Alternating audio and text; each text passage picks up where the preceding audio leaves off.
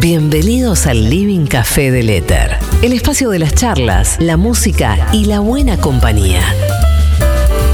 ¿Qué me contás? Con Tati Almeida y Charlie Pisoni. ¿Qué me contás? El programa de entrevistas. ¿Dónde? Acá, en el Destape. ¿Y vos? ¿Qué me contás?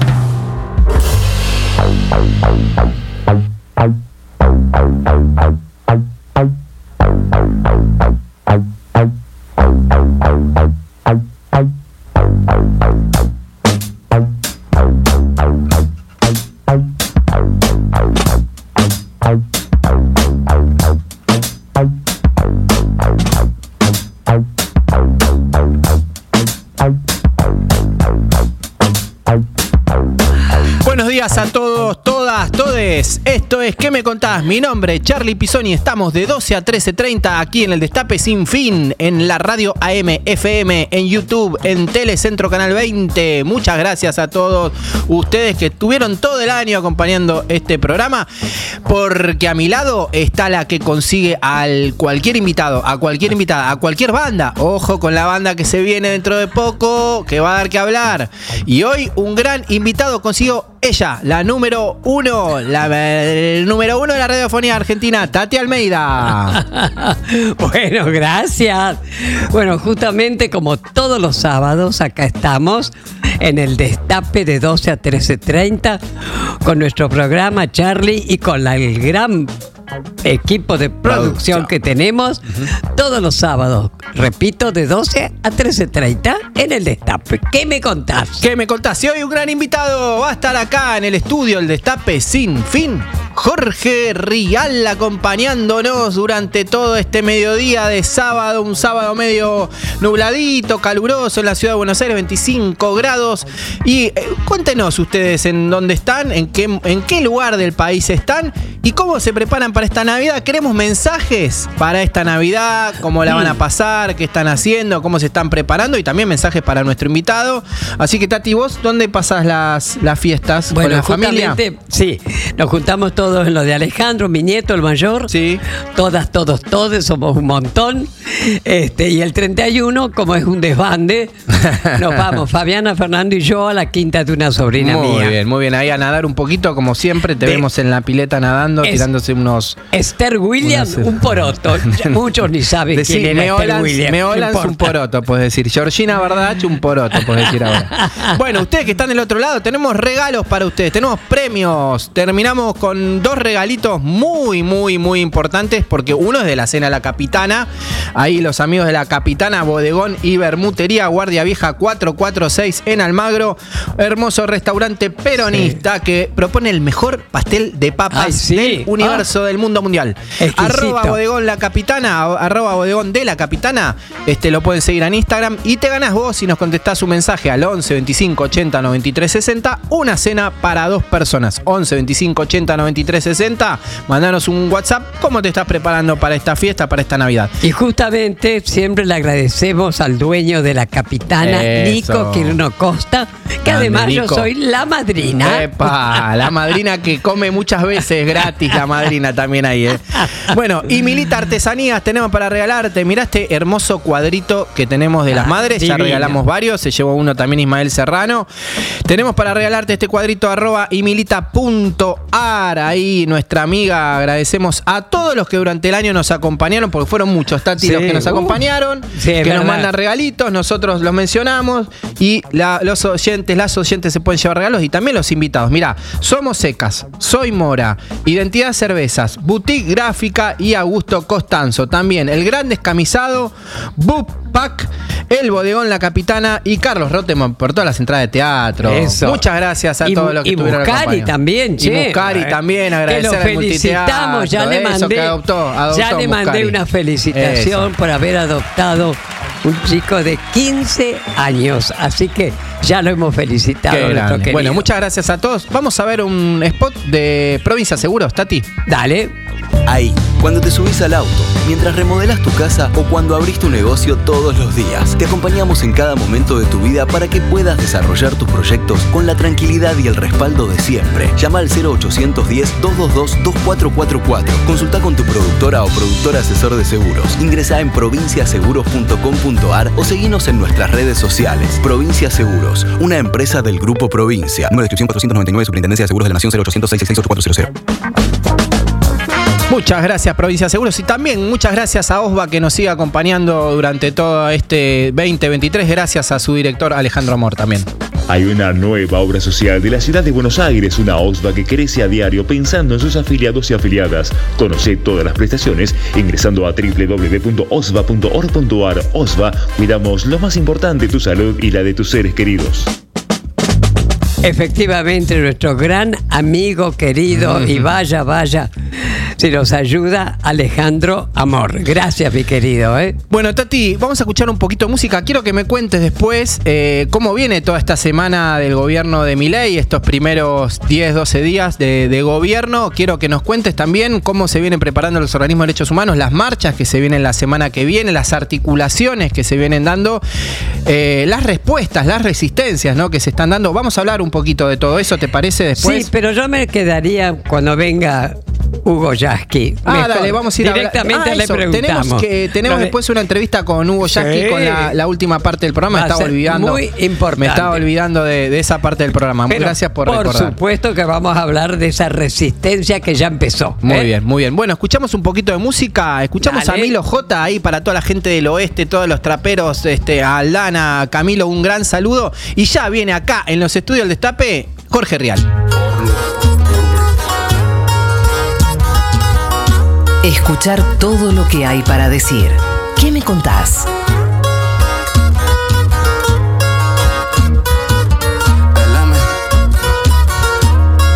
Te vi bailando, rapando el cemento de la plaza de mi barrio. Tu vuelta cautivaban la mirada de unos cuantos. Tal vez yo era uno más, pero decía que fuera mía. Mientras escribía que quiero besarte en la cama desnuda con ropa y cantarte poesía de esa que te escribo para vos nomás y hacer el amor solo con vos. Mirada penetrante, parece medusa. Movimientos de morocha y cara diosa. No vi ni tu blusa por tu cara hermosa y sé que no es excusa. Pero es que con vos sentí algo que no había sentido. A la noche mis sueños son solo contigo. Mi panza deja tu lindo coquilleo y en mi mente un tema que aún no termino. Solo te sería infiel con la luna, pero ni siquiera no tiene tu estilo no tiene tu estilo. El M.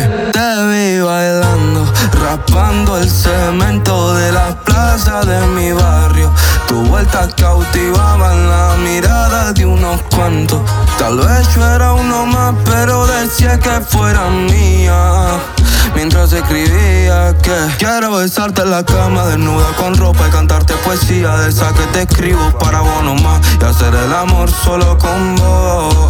Mirada penetrante, parece medusa. Movimientos de morocha y cara diosa. No vi ni tu blusa por tu cara hermosa y sé que no es excusa.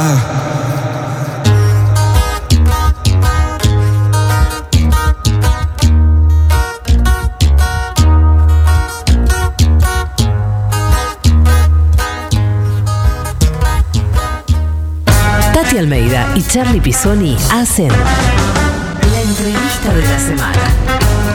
¿Qué me contás? Sábados al mediodía por el Destape.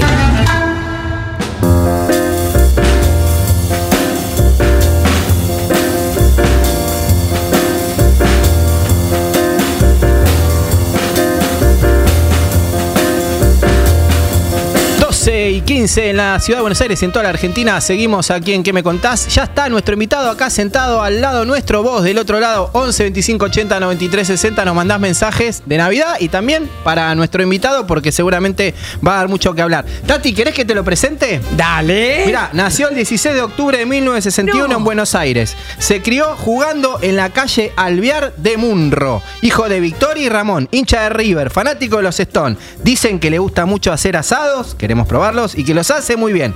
Papá de More, Rocío, abuelo de Fran, es periodista y conductor. Pero es el peor de todos, un intruso, un flaco de barrio, ya lo vamos a saber. El invitado del día de hoy es. Jorge Rial. Muy bien. Hola, ¿cómo andan? Ay, qué lindo, un gustazo estar acá. Encantada Un que estés con nosotros, me parece estupendo.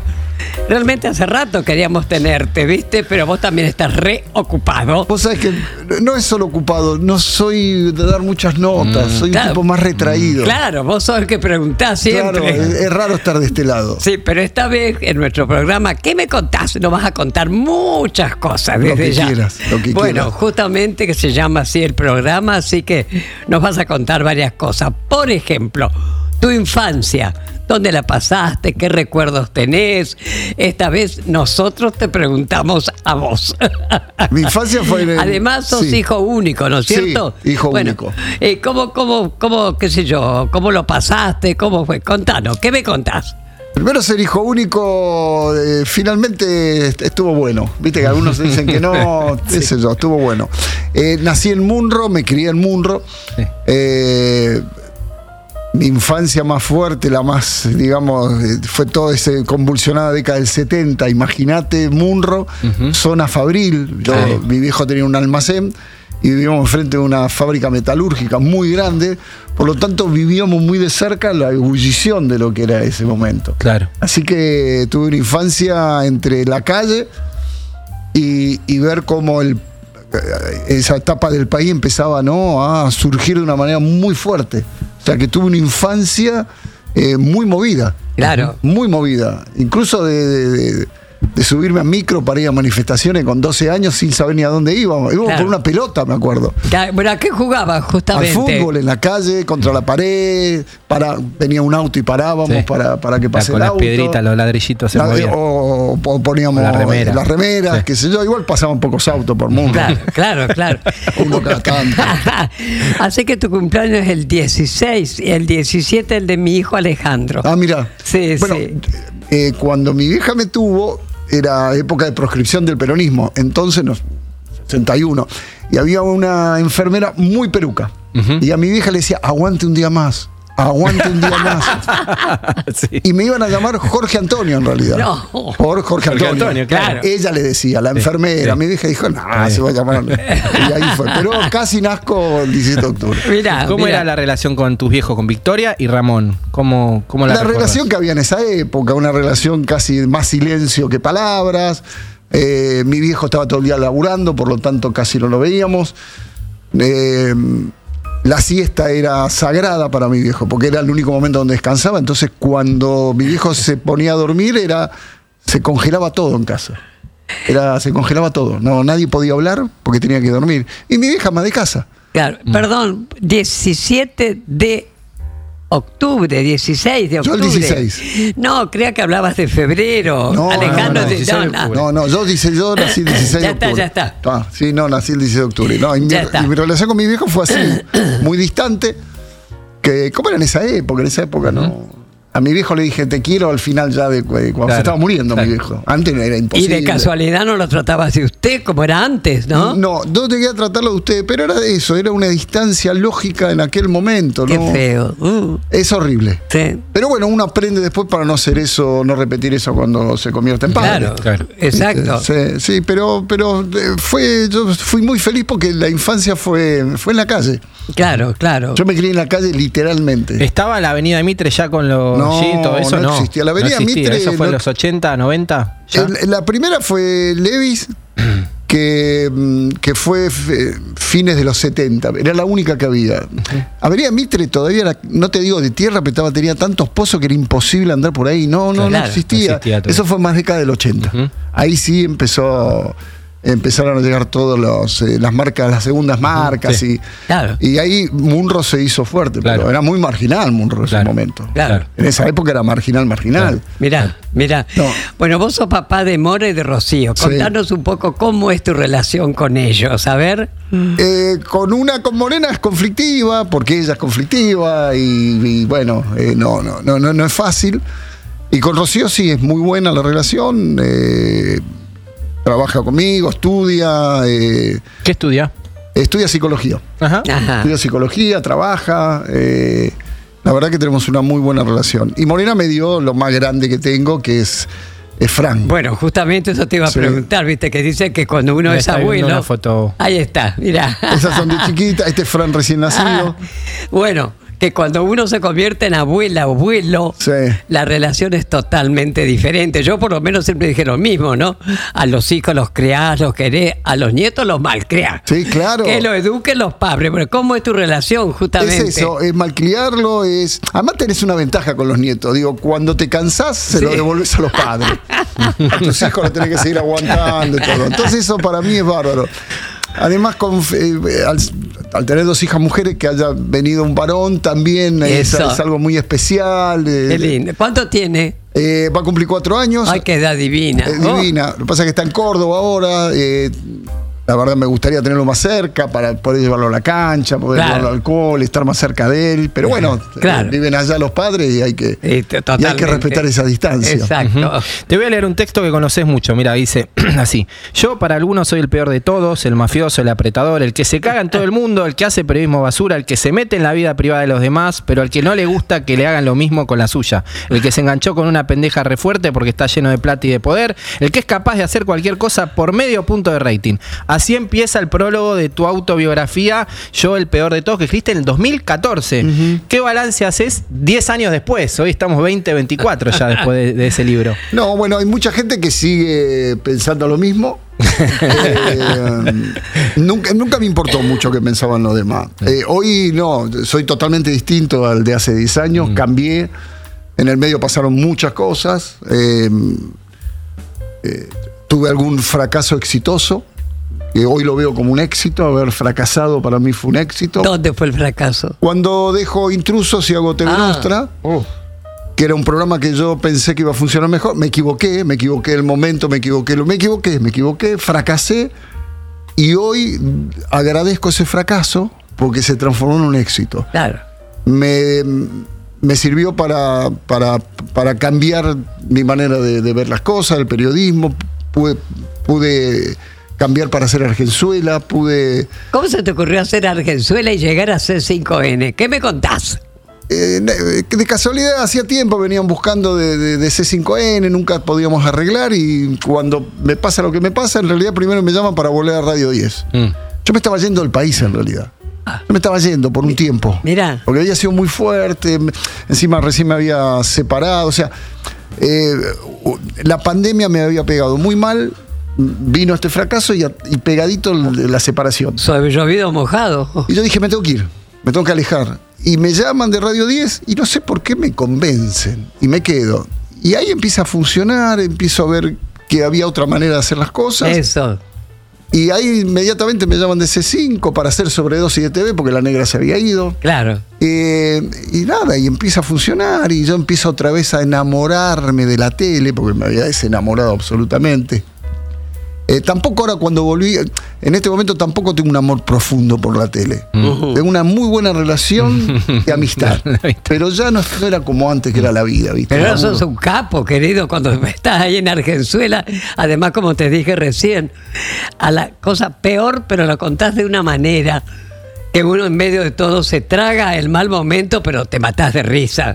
Y Tati, yo tengo que tratar, primero por el horario y después por el momento del país. Un momento Eso. ya muy jodido que no hay que agregarle más dramatismo a lo que hay. Ya, es muy dramático todo lo que, lo que venía pasando, digamos, lamentablemente, y ahora que lo profundizaron eh, de una manera terrorífica. Entonces, lo que yo intento en ese horario es que la gente se informe, pero no se angustie. Eh, Entonces, ¿cómo eso. hago? Bueno, trato de meterle. Ahí sí me quedé con cierta gimnasia que tenía en intrusos, que Claro. era más frívolo. Entonces, intento Claro. mezclar, no la frivolidad, pero darle un toque un poco más eh, llevadero a la noticia. A- hacer bien la digestión. Claro, pero es verdad, porque a esa hora, viste, es muy jodido. Yo conozco bien a la gente. Es mi horario el de la tarde, fue Sí. toda la vida. Entonces sé a esa hora qué necesita la gente y cómo quiere. Sí, ah, Eh, claro. Y pasa que, bueno, y ahora encima eh, viene toda la gente a vernos por este momento, ¿viste? Ok. Necesitan medios que te reflejen lo que está sucediendo, porque hay un silencio informativo atroz en este momento. sí. que Sí. yo no lo veo desde hace 20, 20 y pico de años. Mm. Entonces Exacto. somos, somos como el páramo, nosotros, bueno, usted, hay algunos medios que todavía viste, la gente recurre para ver qué es lo que está pasando. Exacto, exacto. Entonces, sí, eh, yo- yo me siento cómodo en este formato. claro, Me claro. siento muy cómodo en la radio, me siento muy cómodo en la tele. Este es el programa que yo quería hacer. Total. Que en aquel momento cuando lo quise hacer, lo hice mal, lo encaré mal, no era el momento, no era yo, yo no estaba bien. Mm, Yo sufrí mucho la pandemia, claro, me, me pegó psicológicamente muy mal.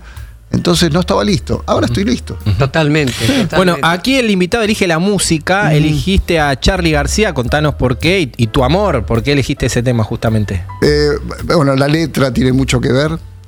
Charlie, para mí, yo todos los días escucho algo de Charlie. En la radio siempre hay tres, hay, hay un Charlie siempre, hay un Stone siempre y, hay un, y hay un indio siempre. O sea, siempre hay un tema de ellos. Para mí no puedes estar un día sin escuchar a Charlie. Es fundamental escuchar a Charlie. Entonces, por eso, cuando me dijeron tenés que elegir, el primero es Charlie. Costó mucho elegir el tema. Porque además me gustan todos.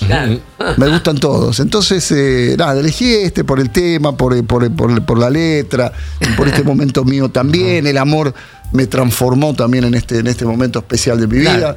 Viste, encontré una pareja que me, que me bajó a tierra, que me contiene, que no me cuestiona el Con esta laburo. nos con, María Viniste del Mar. con María del Mar, está acá, nos está acompañando, Además, una periodista, militante. Y no este, tenés mal ojo, querida, es monísima.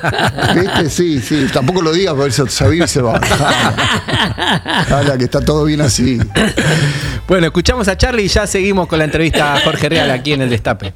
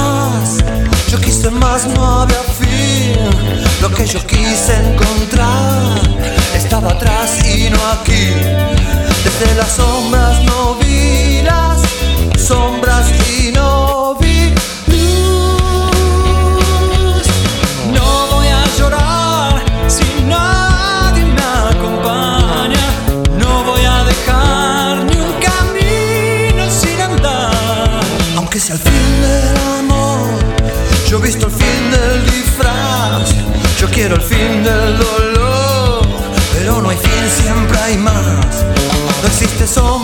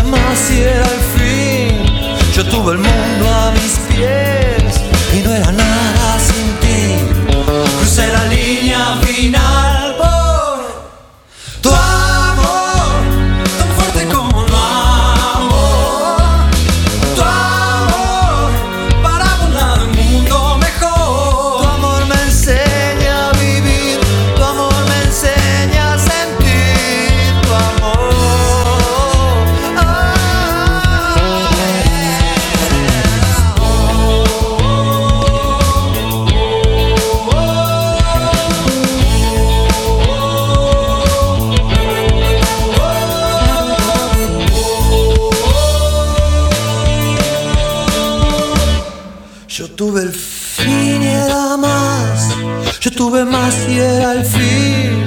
Yo tuve el mundo a mis pies y no era nada sin ti. Seremos salvos con nuestro amor.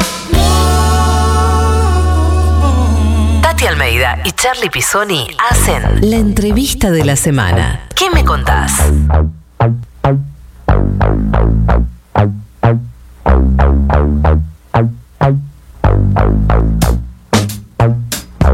Oh, oh,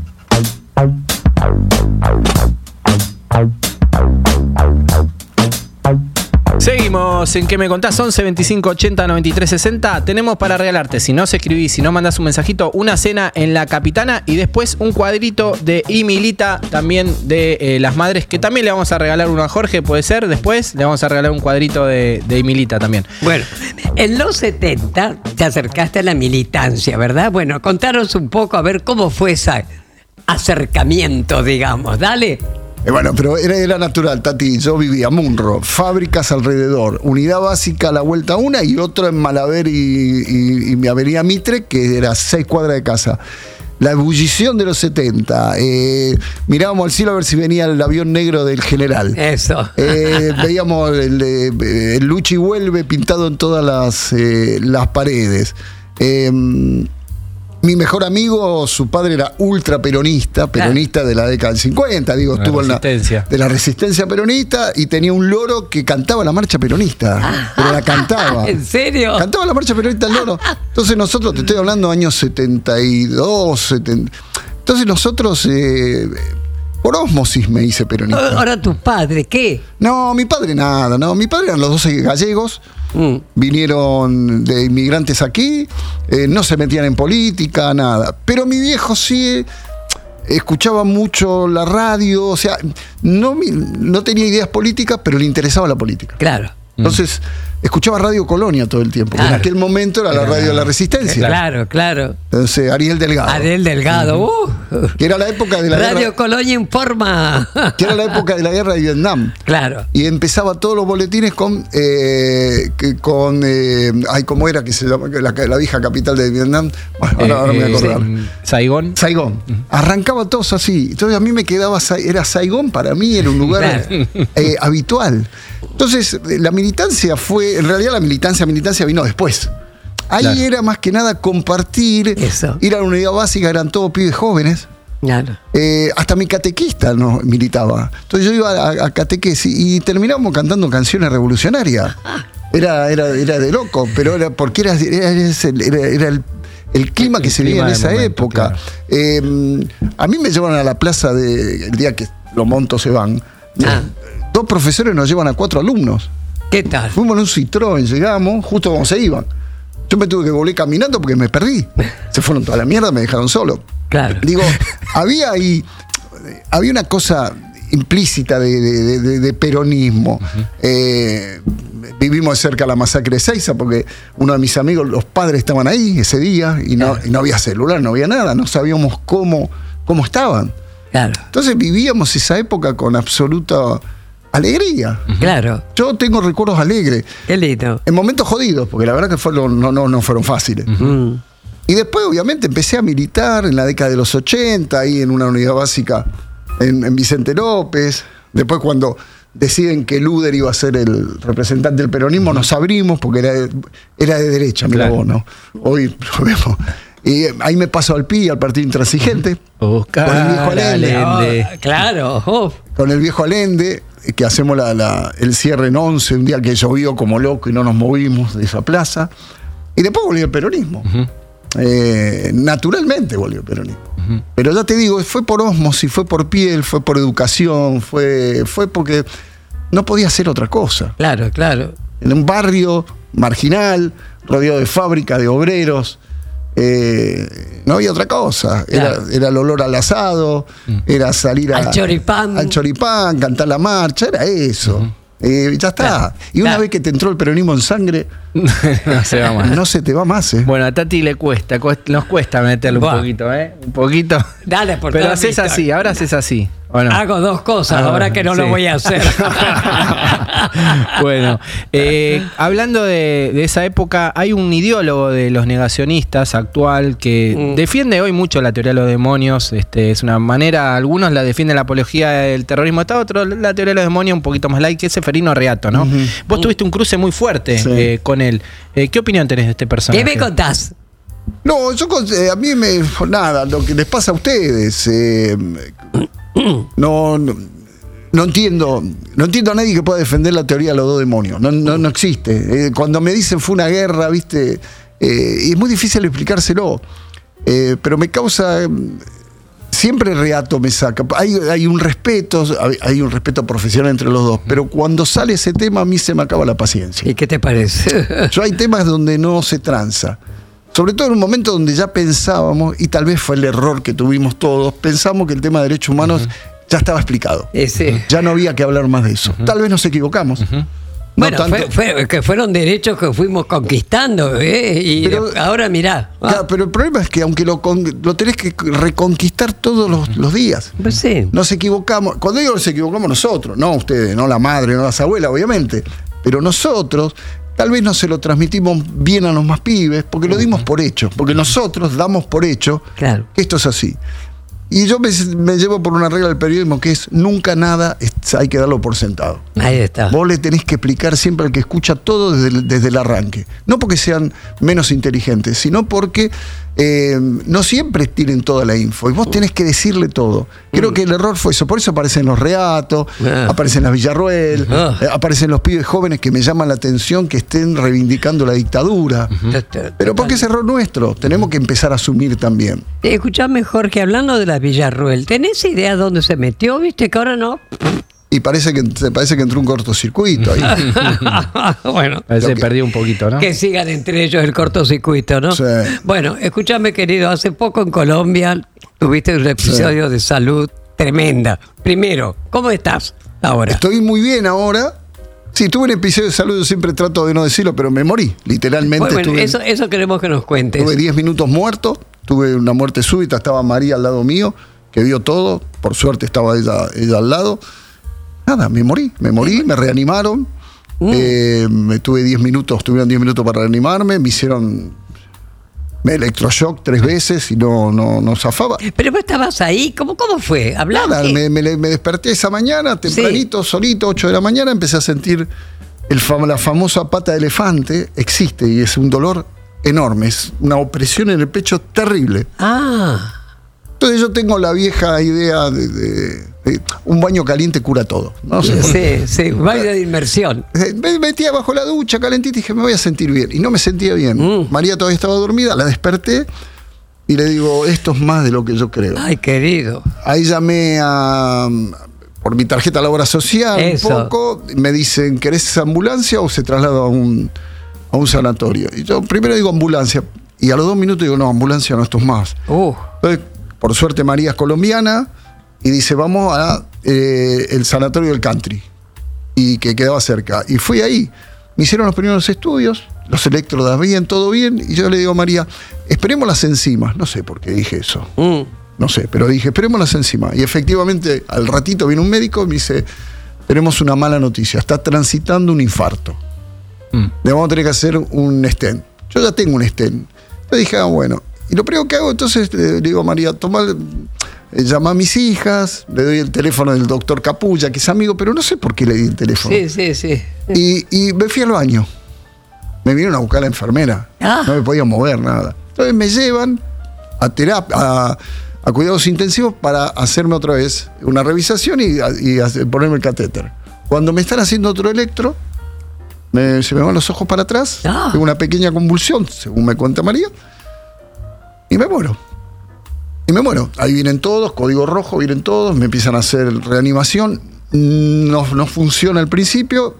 Y Omar, que es un enfermero, que es mi, hoy es mi ángel de la guarda, arriba mío, haciéndome masajes, eh, no para. Él decide no parar. Él dice, voy a seguir. Y me sacan. Mirá, Y Por esos masajes.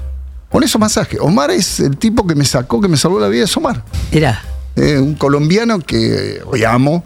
Y, y él fue el que me. él y todos los médicos, pero él particularmente Mirá. se sentó arriba mío Y ahí está, está, está. y le dio, le dio al corazón hasta que, hasta que respondió. Ay, Jorge. Pasa que el miedo después era cómo quedaba. Mm. Claro. Porque 10 minutos, viste, y dije, bueno, te quedó tonto, Claro. más de lo que era. Y no pasó nada. Después hubo una explicación que esa convulsión tal vez le dio tiempo al cerebro. Bueno, hay un montón de No, explicaciones. y menos mal que no te afectó. Nada, cero. Creo que salió mejor. Creo que el golpe me, me hizo un poquito mejor. Es una experiencia muy loca. O sea que cuando festejás otra vez tu cumpleaños, Yo lo- y ahora lo festejo el 29 de abril. el 29 de abril, Ese fue el día que. justo para comer los ñoqui. Justo para comer los ñoquis. Que encima Era el cumpleaños de María, o sea, le arruiné el cumpleaños de María. No. Sí, no, lo mío No, es un no. espanto. Causalidad, ¿eh? Sí, sí, Causa. sí. Bueno, ahora festejan dos cumpleaños juntos. Ahora Eso. festejo, sí, festejo dos Qué cumpleaños. bárbaro, Jorge. Resucitaste, va. Resucité. Y ahora volví a agradecerle a todos los médicos y fue muy fuerte reencontrarme con ellos. ¿Y con, con cómo era? Con Omar. Omar, Pero me Omar. encontré con Omar, con todos los médicos, me- porque fui a la hora que estaba el mismo equipo que me había atendido a mí. Claro. Me emocionó mucho la emoción de ellos. Qué lindo. Porque son muy duros, porque el- el- los que están en terapia intensiva Y tiene que ser, eh, claro. y, me, y el médico intensivista, que estuvo muy duro cuando yo estuve ahí, en un momento no me quería dar el alta, viste, estaba muy duro, con razón. Eh, me sorprendió porque se largó a llorar cuando me vio. Mirá, y dije, uf, ah, no era fuerte. tan duro ni tan malo como. Eso. Y la se revisten. Y la alegría de verme, viste, fue muy fuerte. Para mí, viste, obviamente es un antes y un después. Todavía no asumí mucho de esto. Tengo ganas de escribirlo, de contarlo. Todavía, Dale. no, todavía no pude tirar nada. No, Claro. no me atreví, todavía no, no encontré Claro. el momento. Claro. O sea, pero tenés que hacerte ver cada tanto, Sí, bueno, controlarte. me hice ver, tengo, acá tengo un marcapasos. ah, sí. Está bien. Y voy y me escanean como si fuese un auto, Claro. Tati. Ah, sí. Me pasan el escáner, me dice, A ver, la sí, batería está bien. Chapa y pintura. Ca- Esto lo que hace es que si yo en un momento tengo otro episodio, me tira un golpe eléctrico. Claro. Ah, claro. Y me, me saca. Claro. No te va a pasar nada, che. Por ahora está 0 km. Ah, buah, Muy gracias bien. a Dios te Pero- tenemos. Sí, pero fue muy difícil. Fue muy Vamos difícil. a, a mostrarte un tape de algo que también te, seguramente te hace sufrir y te da muchas alegrías porque hoy estamos eh, festejando un campeonato, así que este Claudio Tapia a Enzo Pérez. Lo llama Maidana. Y serán ellos los encargados de alzar la copa en la despedida de ambos. Señoras y señores, aquí lo tienen, al Ahí campeón del trofeo de campeones del conjunto millonario. River es el campeón. Enzo y Johnny, este, dos referencias de River que nos dieron muchas alegrías. A vos también, mira, ahí estamos viendo una foto tuya. Eh, ¿Cómo te hiciste gallina? ¿Sos de ir seguido a la cancha? ¿Ves los- todos los partidos? Eh, Contanos un poco tu pasión. Me hice gallina también en la misma época del peronismo. Me hice gallina porque, qué sé yo. Yo en la contra casi todo, que eran muy, muy bosteros todos. Pero yo me hice River, sí, iba a la cancha. Es más, lo vi campeón después de 18 años en el 75. Claro. Ese día fui Sí, a la cancha. sí. Claro, ahora puedo ir a la platea, es otra cosa. En aquel momento íbamos en el Belgrano. eh, tirábamos el freno de emergencia para que parara en Ludahondo, porque si no teníamos que ir hasta no había estación eh, ahora como en la estación No, que- universitaria. No, claro, Claro. no estaba. Claro. Tenías que ir hasta Balneario, que Mm. eran 1500 metros más.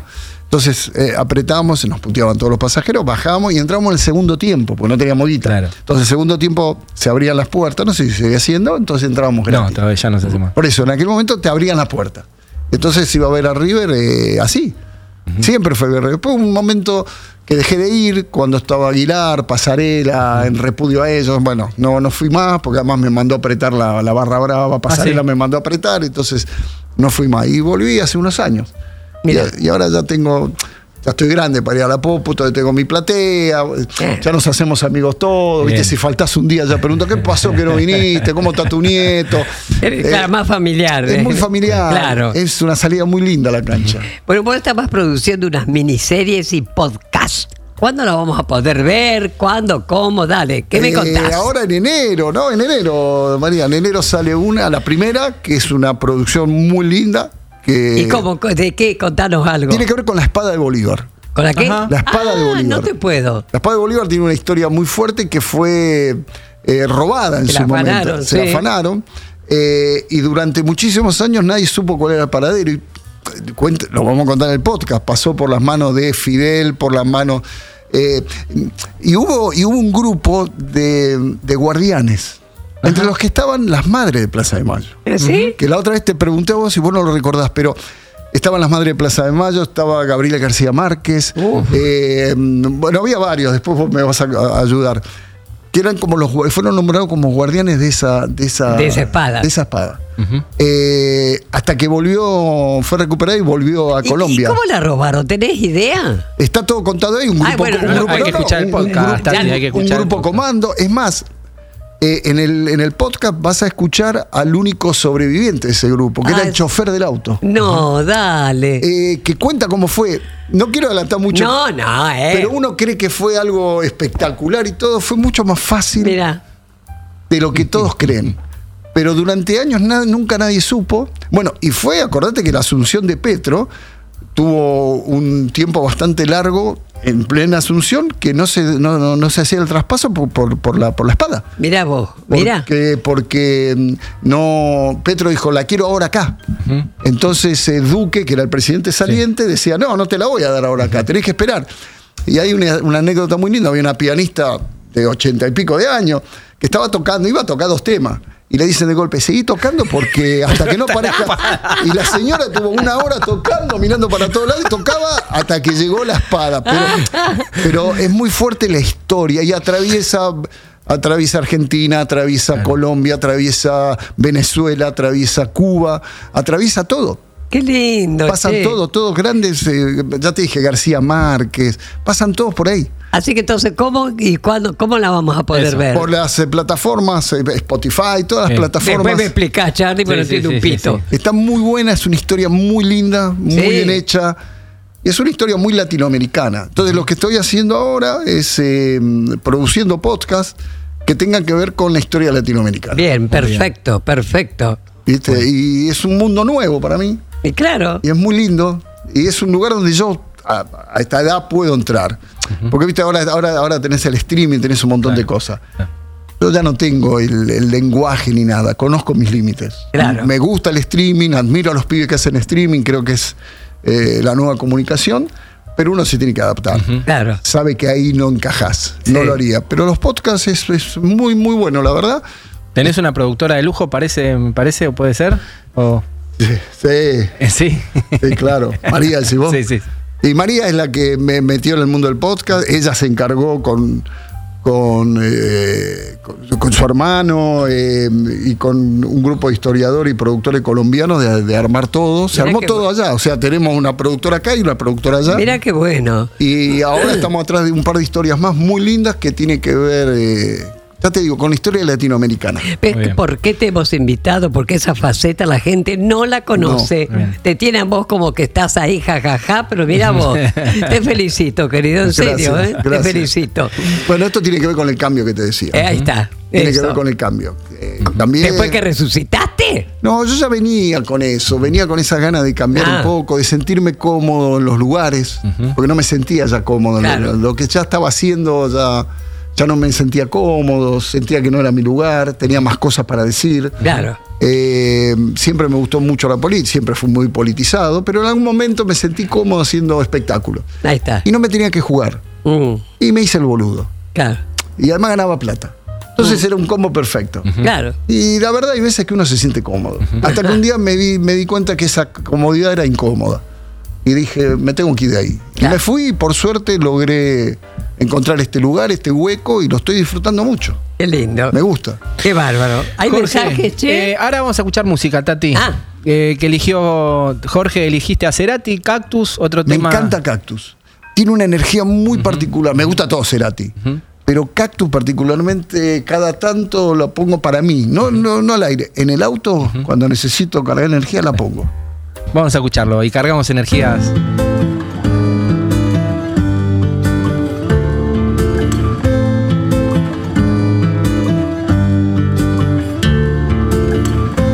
Un cactus suaviza mis yemas con su piel. Tiene cien años, solo florece una vez en tu nombre. En tu nombre. Y tiene un veneno más amargo que la hiel. Solo invocarte voy a convertirlo en miel en tu nombre. En tu nombre. Cuando te busco no hay sitio en donde no estés.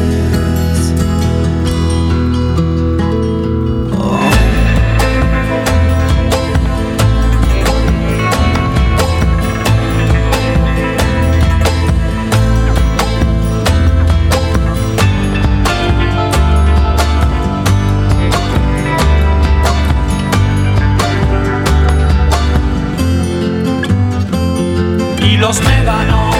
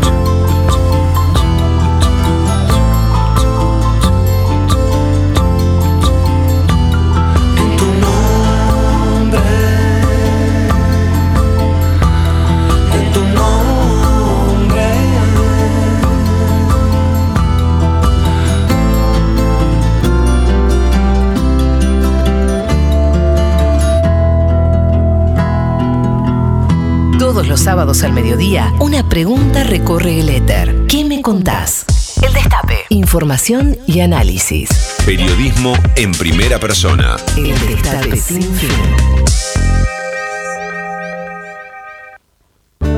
Somos una industria vital para la salud de los argentinos, cimentada en los sólidos pilares del conocimiento, la ciencia y el capital humano. Nuestro activo más preciado son las personas que conforman el ecosistema de ciencia, tecnología y capacidad productiva, cuya excepcional calificación no solo nos distingue en la producción de medicamentos de la más alta calidad, sino que también nos posiciona como una industria altamente competitiva que estimula el desarrollo del capital humano en Argentina. Este enfoque es crucial para generar medicamentos de primer nivel, no solo para beneficio de Argentina, sino también para el resto del mundo. Silfa, Laboratorios Argentinos, contribuyendo de manera estratégica a la salud y el desarrollo humano. La protección ciudadana es una prioridad. Por eso, invertimos en alarmas vecinales, cámaras, torres y tótems de seguridad. Seguimos cuidándote a vos y a los tuyos. La Matanza, corazón de la provincia. El Destape Radio. Radio 1073.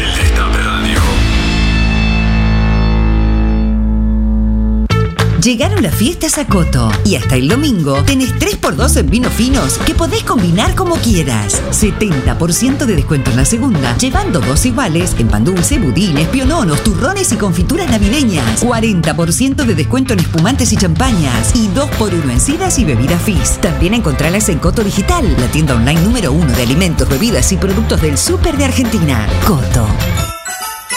El consumo excesivo de alcohol es perjudicial para la salud. Beba con moderación. Está prohibida la venta de bebidas alcohólicas a menores de 18 años. Aplican exclusiones. Para más información consulten www.coto.com.ar. En Pilar contamos con Mimuni, nuestra herramienta digital de atención ciudadana para solicitar turnos, realizar trámites y gestionar reclamos de manera ágil y cercana. Descárgate la app o chatea con nosotros por WhatsApp a través de 11 52 38 68 64. Las 24 horas del día. También podés acercarte a cualquiera de nuestros puntos Muni de lunes a viernes de 8 a 18 horas y los sábados de 9 a 15 horas. En Pilar seguimos acercando el Estado a todos y todas las pilarenses. Pilar presente con futuro. Informate, divertite. Estés donde estés. El Destape. El Destape.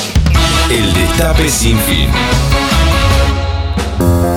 ¿Qué me me contás? El programa de entrevistas, todas las semanas, una historia para guardar.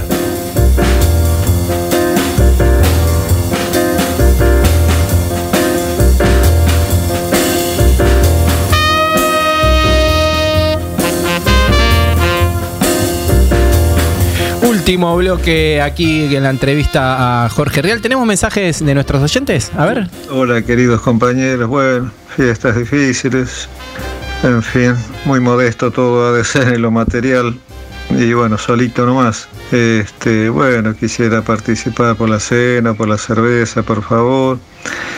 Y bueno, abrazar a todos los compañeros que, escuchamos el destape, a Tati, a todos los compañeros de la radio. Un abrazo grande. Que esté muy bien, Ernesto 692. Gracias, Ernesto. Gracias. Mucho- hay muchos mensajes para Jorge. Mirá, Mirta, Susi, Mónica Castelar, Ernesto, Lita, Miriam, Vicky, Juan, Sergio, Oscar y Silvia Colegiales, La Tana de Concepción, eh, Ana Lía, todos saludos para, para vos, Jorge. Bueno, la gente te quiere, te quiere la gente. Viste, sí, en el fondo me quieren. En el fondo me quieren. Cuando raspan un poquito, me quieren. Eso. Tenemos más- dos mensajes más, a ver. Hola querida Tati, un gusto escucharte como todos los sábados. Eso. Te deseo una feliz Navidad y una noche buena, que pases muy feliz junto a todos tus seres queridos. Gracias. Y le mando un fuerte abrazo a Argenzuela, como yo le digo, a Jorge Real, Olga de Paso a los Libres. Ay, qué Gracias, bueno, Olga. gracias. Gracias, Olga. Hola, buen día a todos. Quiero saludar especialmente a Jorge Real, que lo veía en Intrusos cuando mis hijos eran más chicos. Ya también, como él, soy abuela, aunque soy un poquito mayor que él. Y me identifico todos sus sentimientos. Eh, A veces con algunos hijos te llevas mejor, yo tengo tres, con otros más o menos. Pero bueno, es parte de la vida, así que te deseo toda la suerte, Jorgito Real. Un Gracias. beso. Gracias, beso. Gracias, gracias. Gracias. Seguimos, Tati. Muy bien, el gobierno eh, anunciado todos DNU, pero ninguno, por supuesto, a favor del pueblo, ¿no es cierto? ¿Qué análisis haces de esto? Ah, Bueno, eso, eh, la casta al final no, no son ellos la casta. No, o nos tratan a nosotros como casta. Digo, tratan Ah, a la para gente como sí. casta. Para ellos somos la casta. Es un bochorno nunca visto. Fu- Fue, armado para cuatro o cinco grupos empresarios, está clarísimo, y tienen nombre los grupos empresarios, que fueron los que redactaron el DNU. El DNU lo redactaron los abogados de la, de la, de la casta. Seguro. Eh, esto uno, uno sospecha que vamos rumbo a un- al Perú de Fujimori, ¿no? Eh, que hizo lo mismo, eh, pasó por encima de- del Congreso. Bueno, él ya lo hizo el día que asumió, ah, dio el discurso de la espalda del Congreso. Ahora hay que ver de qué está hecho la oposición. Ahora, Ajá. ahora es Ahí el está. momento de ver de qué madera está hecha A la ver. oposición. A ver si de verdad van a asumir la responsabilidad histórica para esta locura, eh, de, no, de no transar, eh, de estar al lado de la gente. Bueno, el primer cacerolazo, la gente lo que estaba reclamando era eso. Por un lado, ¿dónde está la CGT? Y por otro lado, ¿dónde estaban los dirigentes políticos? Exacto. Eh, creo que se aceleran los tiempos en el sentido de la, de, de la, de la lucha eh, con la gente el otro día en la calle. La gente siempre está 10 pasos adelante de los dirigentes. Históricamente siempre estuvieron. Y creo que fue un llamado de la atención porque nadie se lo vio venir. Sí. ¿Y ahora qué hacemos? Exacto. Ahora, ¿qué hace la dirigencia política? ¿Qué hacemos nosotros los medios? ¿Vamos a seguir tapando la realidad? ¿Vamos a ir con este apagón informativo? ¿O vamos a acompañar al reclamo de la gente?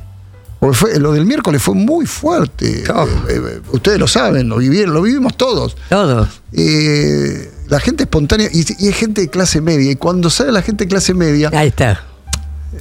obliga a ciertos medios a tomar, van a tener que terminar de, de- de- de tomar posición, porque eh, su negocio tiene que ver con la clase media. Claro, claro. Clarín, todo su negocio tiene Claro, que ver con la totalmente. Si cortás el cable, le cortás una entrada, una boca de entrada grande, entonces Claro. van a decir, eh, paren un cacho, hasta acá. Mm, Y la clase media te mueve. Exacto. Te mueve todo.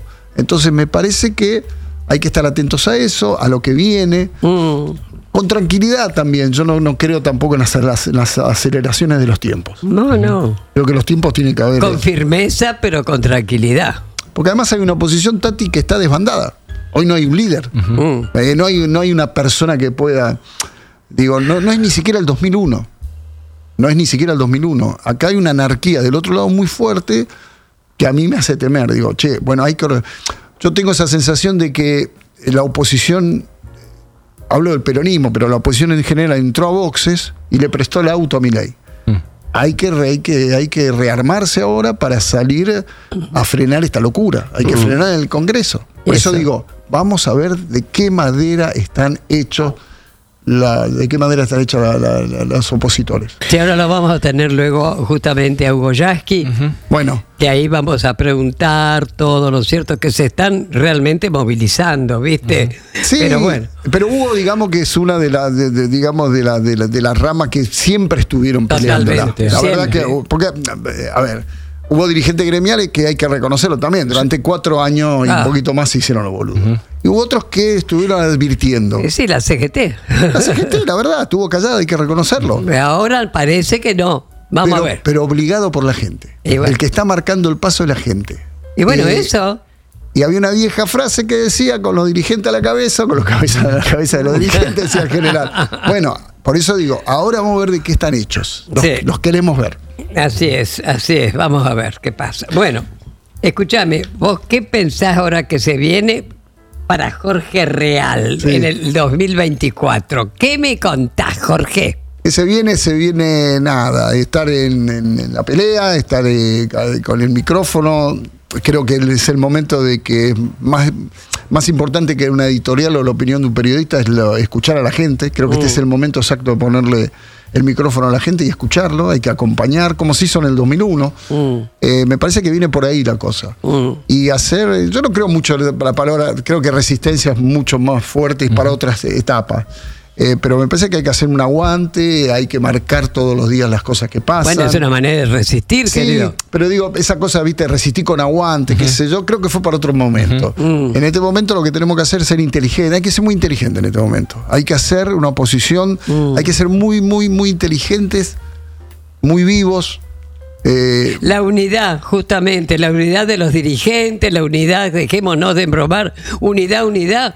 Se lo ve con los hechos, no con las palabras, querido. A ver, Tati, en estos últimos años vimos, vimos eh, golpes palaciegos, internas que desgastaron. Digo, Sí, sí. esta- a ver, lo que nos está pasando ahora es consecuencia de los errores de los últimos años. Total. Hay que asumir también eso. Los Sí. cometimos errores, se limó dirigente, eh, se hizo cosas realmente terribles. Yo me acuerdo aquella, ¿te acordás aquella etapa donde se mandaban cartas? Yo la, uno la sufría, ¿viste? Cristina mandándole cartas a Alberto, Alberto diciendo, eh, yo le contesto, pero ella no me, clavó el visto, digo, era una, era una. Hoy a la distancia decimos, boludo. Los trapitos al sol salían de ahí. Ay, Dios mío. Uno sufrió esa interna de una manera muy grosera. Y el Mm. peronismo, porque el peronismo abraza a la gente. Y, el, eh, y no, no abrazó a la gente durante cuatro años. Mm. No abrazó a la gente. Entonces, ahora hay que salir a recuperar a cada uno, abrazarlos, contenerlos. Me parece que ese es el laburo fuerte que hay que hacer. Por eso digo, no es salir a la calle y nada más. Hay que organizarse. Sí, sí, más vale. Bien. Y ustedes lo saben, dijo. ¿Qué le voy a contar a las madres cómo es que es organizarse y qué es la pelea? Y la pelea es constante. No hay que aflojar nunca. Total. Bueno, acá se La aflojó. única lucha que se pierde es la que se abandona. Exactamente, Tati. Y acá se abandonó muchas veces. Ya- Qué ya cuadro creo. político que tenemos. Trajimos Eso. un cuadro político muy, muy grosso. Te vamos a jugar un poquito con algunos nombres y, y decime con una palabra, si podés, o dos o tres. ¿Qué opinás de estos personajes? A ver, Marcelo Gallardo. Ah, el muñeco es. Está un escalón abajo de la Bruna. Mirá lo que es mucho, ¿eh? Para mí el feo era el más grande, pero nos dio muchísima alegría, Marcelo. Muy bien. Javier Milei. Loco. Loco, de verdad. Peligroso. Muy peligroso. Muy peligroso. Mirta Legrand. Mirta siempre estuvo en el mismo lugar. Lo que nos fuimos corriendo ideológicamente fuimos nosotros. Eh, yo la respeto. eh, y yo sé que jode mucho las ideas de Mirta, pero siempre pensó igual, Tati. Bancó la dictadura, bancó todo. Los que nos fuimos corriendo fuimos nosotros. Ella siempre estuvo en el mismo lugar. Bueno, lamentablemente. querido. Lamentablemente, pero Ah. lo que digo es que no cambió como otra. No, desde Yo la ya. respeto más que a Susana Jiménez, lejos. Va. Pero muchísimo más que Susana Jiménez. Bueno, entre dos males elegí uno. Elegir menos peor. Exactamente. Bueno, Néstor Kirchner. Néstor Kirchner. A mí me, yo no lo conocía a Néstor. La verdad no tuve Ah, nunca ¿no? contacto con Néstor Kirchner, nada. Mm. Pero tengo el momento más emocionante que yo viví fue el día de aquel famoso discurso de hablando de la Corte Suprema. Mm. Sí. Eh, un día de semana estaba anocheciendo, me acuerdo. Sí. Yo iba en el auto, frené. Cadena nacional. Exactamente. Frené el auto, me acuerdo frente a la estación de servicio de Godoy Cruz, la IPF de Godoy Cruz. No me voy a olvidar nunca esa noche. Ya estaba anocheciendo y me largué a llorar. No podía creer que un tipo se metiera con la casta judicial. Y dije, la pucha, yo no lo conocía, ya te digo. Nos costaba eh, pronunciar el apellido, chico. Era Nadie- Kirchner, Kirchner. Eh, ¿Quién bueno, carajo era? eso lo reconoció Cristina un día charlando con ella, dice que salían y veían que era Kiche, Cuche, cualquier cosa, pero Kiche no sabíamos ni siquiera el apellido. No sabíamos quién era. Y ese día dije, este tipo viene para cosas importantes. ¿Qué falta nos hace? ¡Ah, Dios mío! Dios santo, sí, claro, claro que sí, claro Eso. que sí. Tal vez no, seguramente no estaríamos en el momento que estamos sin esto. no Claro que no, claro que no. Vamos con otro. Enzo Pérez. Un grande Enzo Pérez. Ese va a quedar en el, en el corazón de, de la hinchada de River, en lo que es. Lo tengo con el busito de arquero yo. Ah, lo tenés. Yo lo, sí, lo sí, tengo, sí, digo, mi recuerdo es esa también, noche con el busito de arquero. Y es hincha. verde. Y lo amamos, Enzo. Lamento que se retire, pero, pero un grande. Muy bien. Iñaki Gutiérrez. Eh, Iñoki. Iñoki, le está diciendo Gutiérrez. vos. Son estos bobos que están alrededor de, de mi ley, que no entiendo cuál es la función. eh, vinieron, no sé, vienen con una revolución cultural vacía de absolutamente todo. No, no, no, no, no. Me cae mal. Uh. Me cae toda esa, caterva de imberbes. Me cae muy mal. Sí, me imagino. Muy bien, bueno, nos divertimos un poquito en el ping-pong. Bueno, mi querido, estamos llegando al final de esta entrevista. Para nosotros ha sido estupenda. Y el teléfono explota. Bueno, Mensaje para vos. ¿Cómo te has sentido? Muy bien, Tati. Para mí un gustazo estar acá con, con vos. eh, Sos, sos una referente. Sabés que, que te amamos profundamente. No vamos nunca a terminar de agradecerte a vos y a todas las madres lo que hicieron. Se jugaron la vida cuando estábamos, estaban todos escondidos abajo de la mesa. Y ustedes salieron a la calle. Eh, Sí. Ustedes marcaron el camino. Y bueno, hicimos lo que cualquier madre hace por un hijo, ¿no? Sí, pero Bueno. hicieron, hicieron un poquito más todavía. Como siempre, se llama ¿Qué me contás? nuestro programa y queremos que nos cuentes alguna anécdota. A ver, pensá. Sea triste, sea alegre, lo que fuere. anécdota, a ver qué te puedo contar, anécdota. No, tengo un recuerdo nada más de, de- hablando de mi viejo. No, Dale. no hablábamos con mi viejo, nunca me decía te quiero, pero me lo demostraba con acciones. ¿Así? Y un día, yo era pibito, y un día un vecino medio me cagó a palo porque ponele, le rompí un vidrio con un. Sí. Y lo fui a buscar a mi papá. Y mi papá se estaba afeitando. Con brocha y. Eso. Y. mm, ¿Cómo se llama? Y navaja. Ah, ah, claro. Tenía la mitad de la cara, mitad de la cara con la otra mitad ya afeitada. Y cuando le dije, papá, me pegó, me miró nada más. ¿Cómo te pegó? Sí, me pegó. Agarró la toalla, se la envolvió en la mano, salió con la navaja a buscar al tipo, con la mitad de la cara. Pero ahí, cuando vi que se envolvió la mano, eso es de cuchillero. Sí. Eso es de pendenciero, eso es de peleador. Y yo mi viejo no lo tenía como eso. Mira. Y Pero ahí- le tocaron al nene. y ahí me di cuenta lo que me amaba mi viejo. Con ese gesto nada más. No pasó nada, obviamente no pasó nada. Pero ese gesto de salir a defender la cría. pucha, y Bueno, esto qué lindo. Bueno, ha sido un placer, Jorge, Gracias, en serio, tenerte y tenemos cantidad de mensajes, pero bueno, gracias por habernos No, acompañado. gracias, por, ¿eh? gracias a vos, Charlie, a vos también. Gracias. Y siempre así. Ahí voy a estar. Y me alegro que hayas resucitado, querido. ¿eh? A mí también. Un abrazo grande, Gracias, querido. gracias, Gracias. Nos vamos con Virus, otro tema elegido por nuestro invitado.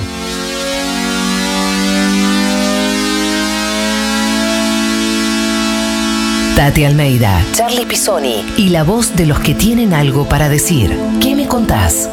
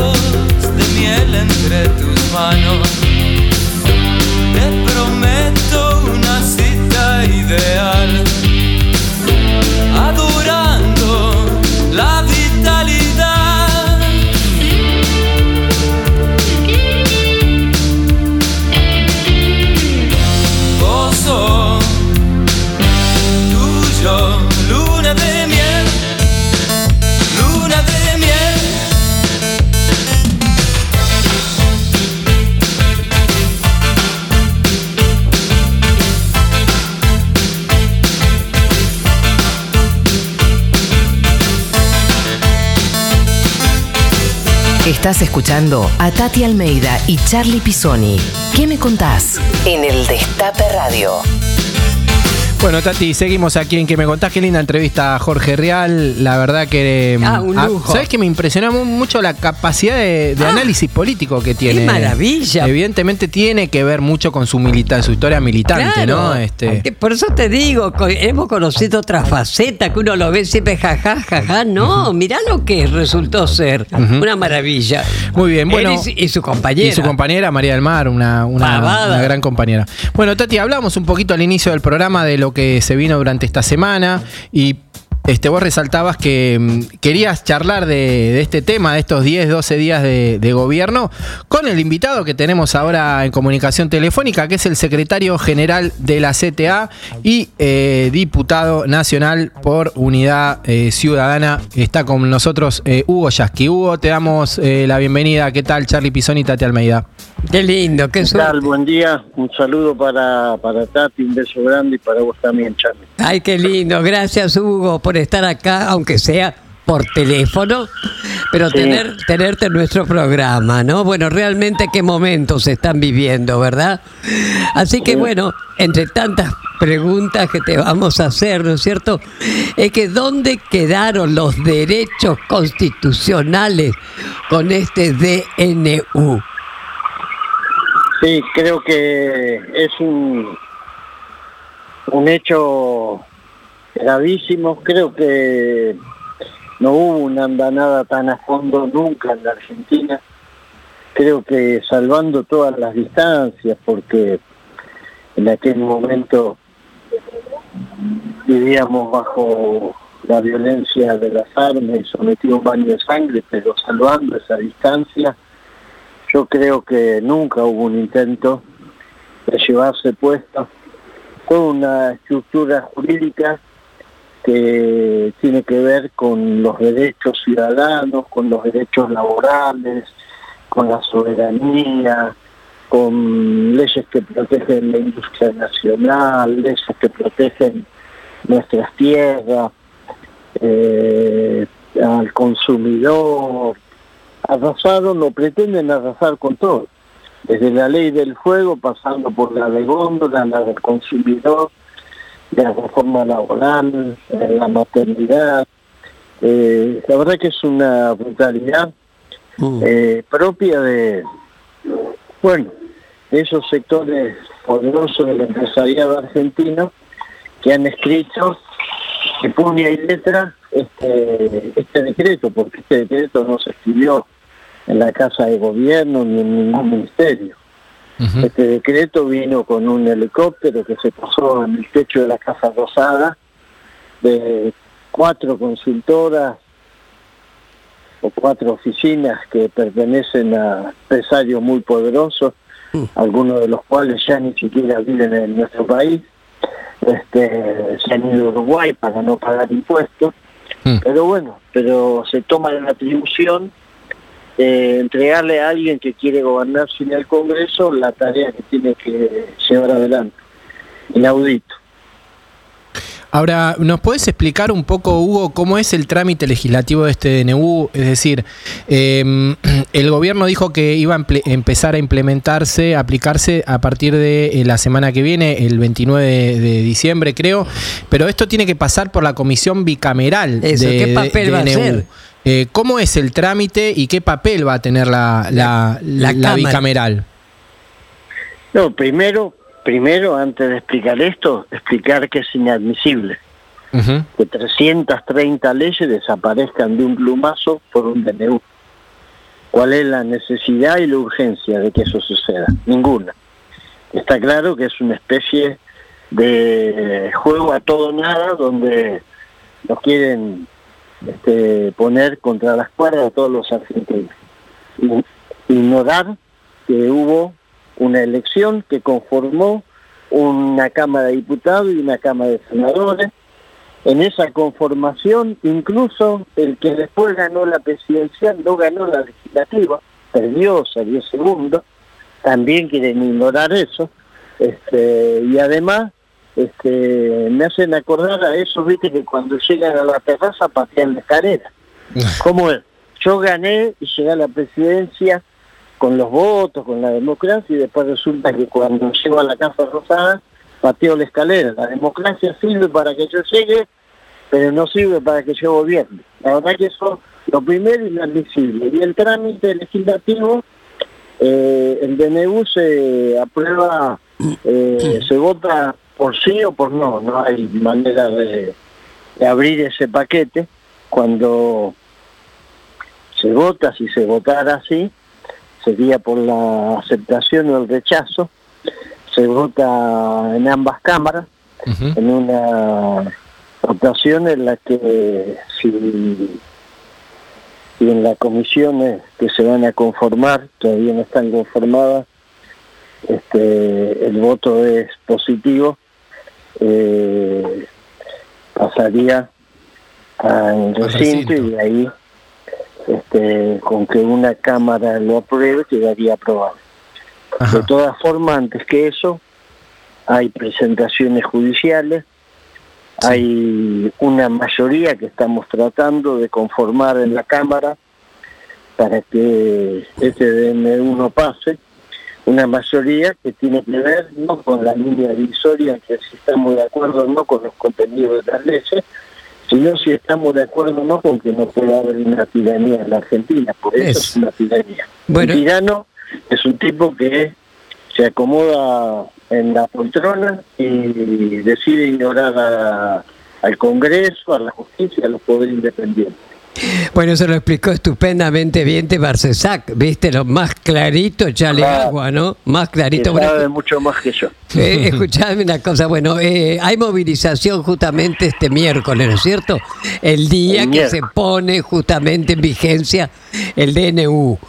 ¿Qué falta el- para el- llamar a el día que ya vamos a presentar en la justicia el pedido de que se declare la nulidad de eso. Por Perfecto. eso se hace ahí en la Plaza Lavalle, Exacto. simbólicamente frente a la corte. Bueno, pero ahora escúchame, Hugo, ¿qué falta para llamar a un paro nacional?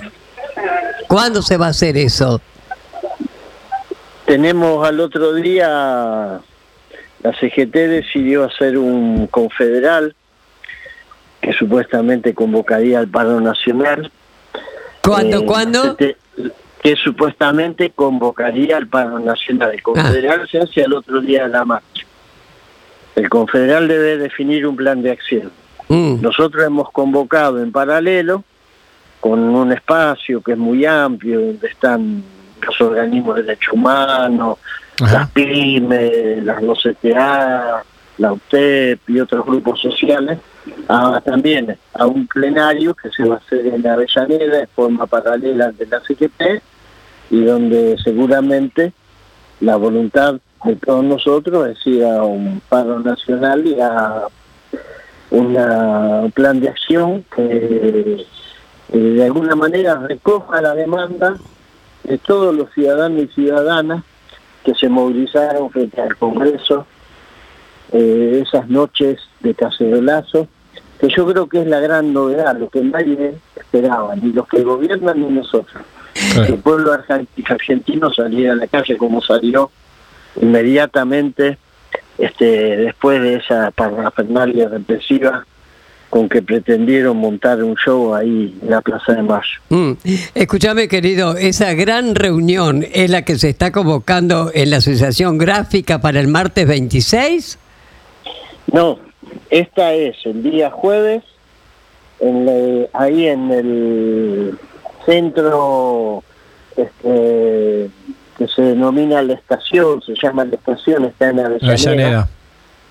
Eh, hay un, digamos, un, un espacio muy amplio que nos va a permitir eh, albergar ahí a más de mil personas. La idea es que sea multitudinaria la. ¿Podés repetir el lugar, la hora y la dirección, por favor? Sí, a las 15 horas en el predio denominado La Estación en Avellaneda. Es, pertenece al municipio de Avellaneda. Bien. un Eh, espacio público. Hugo, eh, recién mencionabas los cacerolazos y algo que, que- que no, no era esperable, ¿no? ¿Vos ves en las bases de los, de los gremios que seguramente han tenido votantes de, de- de este gobierno, ves una un, un, digamos un sector que ha, que está empezando a arrepentirse de ese voto, eh, incluso también eh, posiblemente participantes de, de esos cacerolazos? Todavía no, no, nos dan 13 días de gobierno. A nadie le gusta, viste, reconocer Claro. cuando por ahí no, no acierta con la decisión que toma. Este, sé que esto va a pasar, porque lo que viene, se apruebe o no se apruebe el DNU, el ajuste que está en marcha es brutal. Todos lo sabemos. Ayer estuve viendo números en una reunión que tuvimos en la provincia de Buenos Aires y es pavoroso lo que se viene. Claro. Este, entonces sé que eso va a pasar inevitablemente. Hay mucha gente que va a decir como esto no era contra la casta. Ahora resulta que la casta somos los que vamos este, a trabajar, los que estamos logrando la jubilación. Va a pasar. Pero bueno, llevará un tiempo más. Bien. Bueno, bueno, ¿recordás la movilización del miércoles en la ciudad de Buenos Aires, el, el horario en el que se va a hacer, el lugar y Y la idea es estar en Plaza Lavalle más o menos a las 12. Sí. Ahí van a estar movilizándose los cuerpos delegados de la CGT, las 12TA, entre los movimientos sociales. Vamos a acompañar la entrega Bien. de, ese, de esa presentación gráfica, judicial que va a hacer la CGT. Muy bien, Hugo. Te agradecemos mucho la comunicación. Gracias a usted y disculpen eh, que no los pude atender bien. Estoy en Pero- la calle. Perfecto, No, Hugo. perfecto. Muchas gracias, querido. ¿eh? Ahí estaremos. Chau, chau. Buena fiesta. Bueno, muchas gracias. igual para Igualmente, gracias. Bueno, estamos en comunicación con Hugo Yasky, diputado nacional y secretario general de la CTA. Tati, nos estamos yendo. Nos estamos Nos yendo. estamos yendo. Y realmente a todos nuestros queridos oyentes, lo mejor. Ay, tenemos dos mensajes, mira. ¿Querés escuchar dos mensajes A más? ver, dale, A ver, dale, dale. Hola equipo de que me contás, Hola. Tati, Charlie, Lalo, eh, producción, a todos y todas muy felices fiestas. Y quiero dejarle un saludo muy especial y un regalito a Tati por todo lo que nos ha ayudado este, este año. Es un poema, dice así, los faros no recuerdan cada barco que han guiado fuera de las rocas salvándolos del naufragio, pero ese recuerdo quedará guardado para siempre en cada barco y por cada barco atesorado. Un saludo enorme, Félix de Villa Santa Rita y del Pele. Ay, qué hermoso. Gracias, Muchas Félix. gracias, gracias. Otro mensajito desde la selva lacandona, a ver. Tati, Charlie querido, los estamos escuchando desde lejos acá con un pequeño triperito. Muy buena la entrevista con Jorge, la verdad que la producción se pasó. A la distancia los abrazo mucho, los quiero mucho. Esperemos seguir el año que viene en el destape, que Navarro nos renueve la confianza. Así que les mando un beso muy grande, ya los extraño y quiero mandarles un beso de alguien chiquitito que los quiere mucho. Gracias. Tati. Besos para todos. Eh, gracias, Chichito. Gracias. Un saludo a Flor, a Lalo y a Chicho, allí desde el DF de México. Qué lindo. Eh, sí. Bueno, Perfecto. Tati, nos estamos yendo. Tenemos ganadores. Y Milita, el cuadrito de Milita de madre se lo lleva por Instagram. Sofía de Bransen. La cena, la cena en la capitana, la, donde es Tati, que es madrina y va a, a chupar gratis todos los días. Se la lleva Agus de San Isidro. ¡Viva Perón! Bueno, eh, nos estamos yendo, Tati. Queremos agradecer mucho eh, a, a todo el equipo de producción que estuvo integrado por la operación técnica Nico Greenberg, Agustina Boto, José Chevalier, Emanuel Vaquera, Caro Ávila, Candin Cuti, Belén Azar y Lalo eh, desde el México DF. Y aquí Charlie Pisoni, orco. Hoy me traje mi remera Ah, de orco eso. porque soy un orco. Para vos, Mauricio, ahí vamos a marchar todos los orcos y nos vas, te vas a acordar de nosotros. Vamos a ir con esta remerita este, que nos identifica. Así es, bueno, queridos oyentes, feliz Navidad, felices fiestas. Y realmente, como no me voy a cansar de repetir, perdimos una elección, pero no nos han vencido. Será hasta el próximo sábado, como todos los sábados de 12 a 13.30, en nuestro programa ¿Qué me contás? Nos vemos. Chao.